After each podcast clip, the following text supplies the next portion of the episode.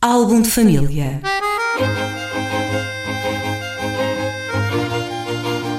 A origem e a evolução das famílias e dos seus sobrenomes.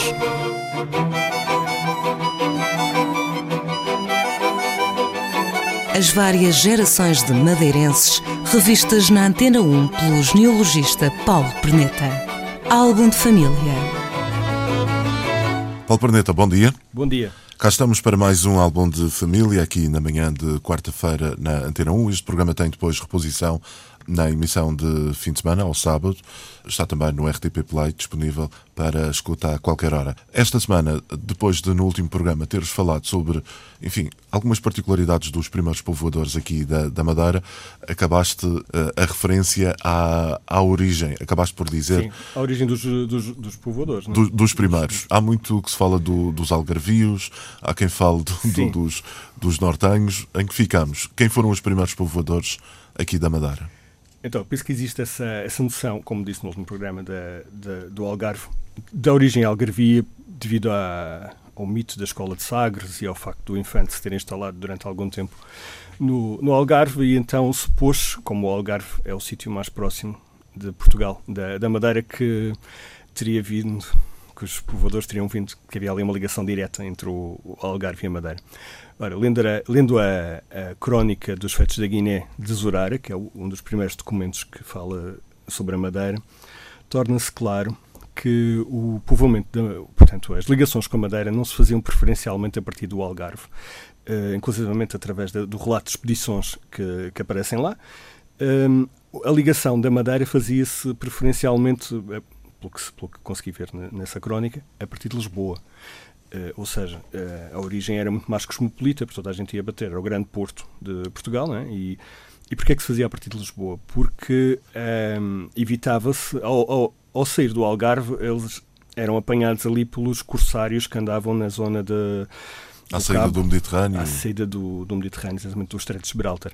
Uh, vindo, vindo de Lisboa, era pacífico. Portanto, vinham direitinhos ali à Madeira e, depois, inclusivamente, faziam as expedições usando a Madeira já como ponto intermediário porque escapavam da, da, de todo, portanto, não só das tempestades que eram frequentes e dos bancos e de todo, todos os problemas da costa da África, como era muito mais seguro mesmo a nível de pirataria. Ou seja, as, o, no, o, nosso contacto inicial foi sobretudo com Lisboa, daí essa, esse cosmopolitismo no, nos povoadores e, no, e, nos nomes que, que, apareciam. Também é preciso ver que não se pode. Não há então nenhuma preponderância de uma região específica de onde não, tivessem vindo os nem havia lógica Não havia lógica que, que houvesse, porque os, os próprios lisboetas nessa altura vinham de todos os lados da, do país para a grande metrópole e depois a partir daí distribuíam-se. Uh, também outra coisa que é preciso ter algum cuidado é que há nomes que são característicos de uma zona do país. Uh, Estou-me a lembrar, por exemplo, do Lima e do Araújo, que são muito característicos do, do Minho. Uh, não podemos assumir porque por termos cá Limas e Araújos que as pessoas tenham vindo exatamente do Minho porque a verdade é que essas famílias nobres eram colocadas pelo país todo em cargos de administração. Portanto, aquelas pessoas que vieram para aqui podem ser descendentes de ramos que estavam espalhados pelo país inteiro. Uh, portanto, sendo, uh, no caso dos povoadores nobres, não é? Quando são os, uh, os peões, os chamados peões, a pionagem, não é? Esses vêm normalmente da zona de onde eles dizem que vêm. Quando são nobres, não necessariamente vêm da sua zona de origem porque podem estar uh, realocados. Na época havia uma grande mobilidade de, de famílias, uh, de famílias de, de, administração, não é? Sim. porque também não eram assim tantas, não é? E, e, era preciso ser gente de confiança.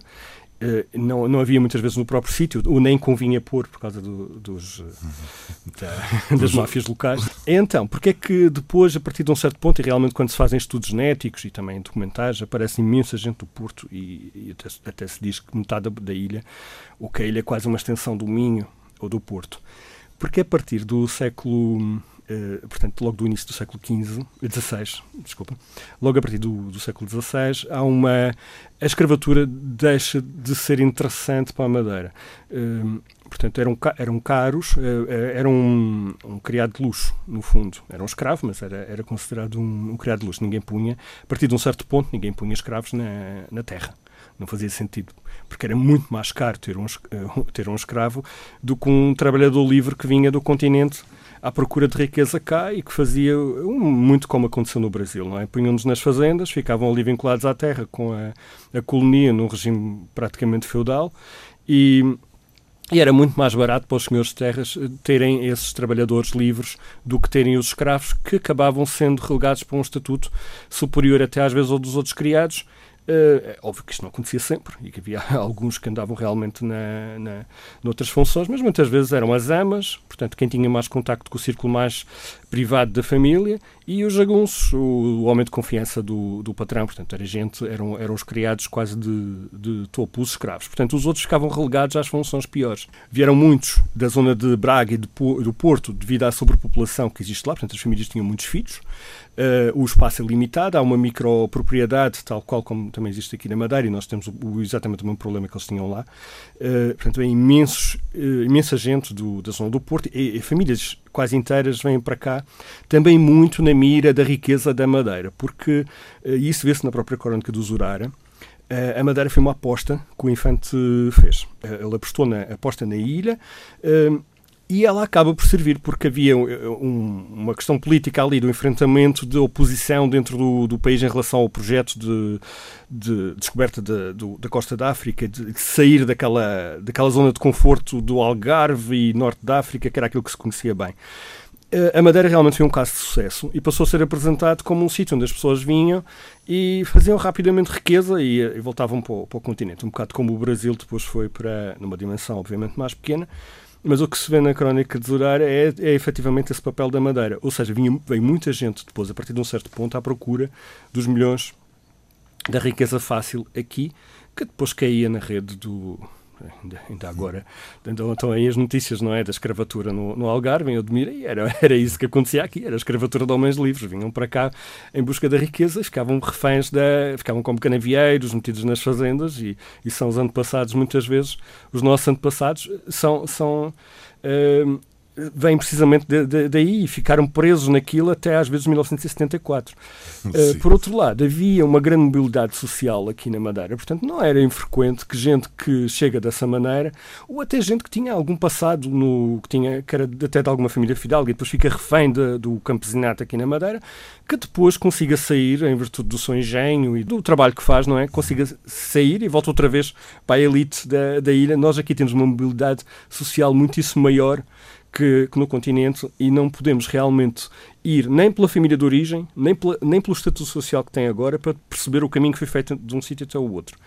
Porque pode ter tido todo o tipo de altos e baixos uh, daí. Mas essa é a explicação da, de, de, uma grande fatia da população que ter vindo precisamente de Braga e do Porto é essa sobrepopulação, eh, essa, essa sobrepopulação sistémica daquelas zonas que foram sempre alimentando a ilha, que por sua vez ficou sobrepopulada e também passou a alimentar o Brasil, a África, e todos, a Índia e, e todos os, os sítios onde Portugal estava a, a, fazer colonização, acaba por se distribuir também a partir da própria, da própria ilha. Ficamos então com mais este programa ainda nos primórdios, nos primeiros povoadores. Percebemos que numa primeira fase foi de facto muito eclética a, a, vinda de, enfim, de gente dos diversos pontos do país e que a partir Sim. de determinada não, altura... Não digo isto de uma maneira definitiva, o eixo, é o que o parece... Braga-Porto dominou.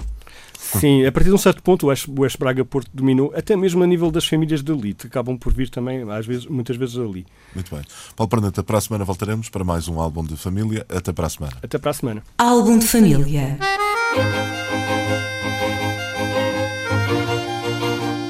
a origem e a evolução das famílias e dos seus sobrenomes.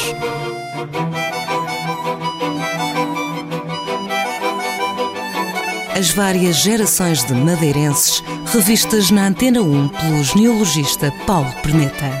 Álbum de família